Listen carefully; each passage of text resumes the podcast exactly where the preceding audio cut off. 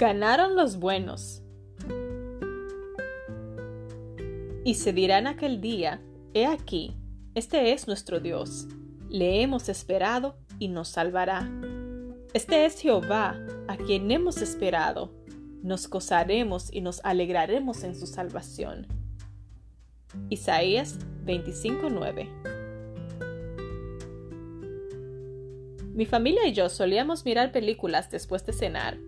Como yo nunca fui de trasnochar, muchas veces me cansaba y me iba a dormir con la película a mitad.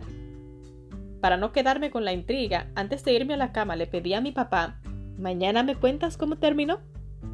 Papá siempre me decía que sí. Sin embargo, a la mañana siguiente, invariablemente y sin importar qué tipo de película hubiéramos estado mirando, mi papá simplemente decía, ganaron los buenos. Pero ¿cómo? ¿Qué pasó?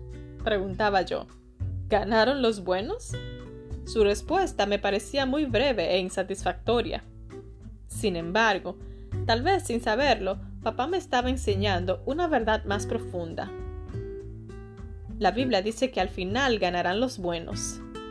En realidad, como Dios no está atrapado en las redes del tiempo y el espacio, Él ya ganó la batalla. Pero a nosotros nos toca esperar y no es una tarea sencilla. A nosotros nos toca creer en las promesas aun cuando no podemos ver el final de la película. En Inglaterra, donde vivo, la gente valora mucho los buenos modales. Los ingleses hacen fila para todo. Por ejemplo, para esperar en la parada del autobús y para servirse té y bizcochos. La regla de oro en este país es que por ninguna razón uno debe colarse. Meterse en la fila y robarle el turno a otro se considera muy descortés, y es una de las pocas cosas que hacen que un inglés demuestre su enojo públicamente. La vida es como hacer fila aquí, en Inglaterra.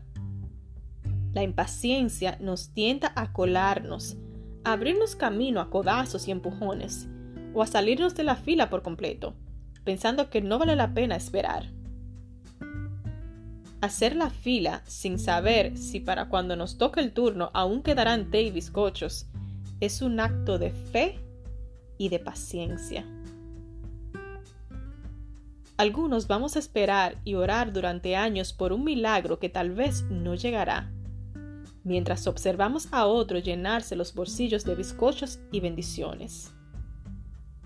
La verdad es que en este mundo no hay justicia. Jesús nos advirtió, en el mundo tendréis aflicción.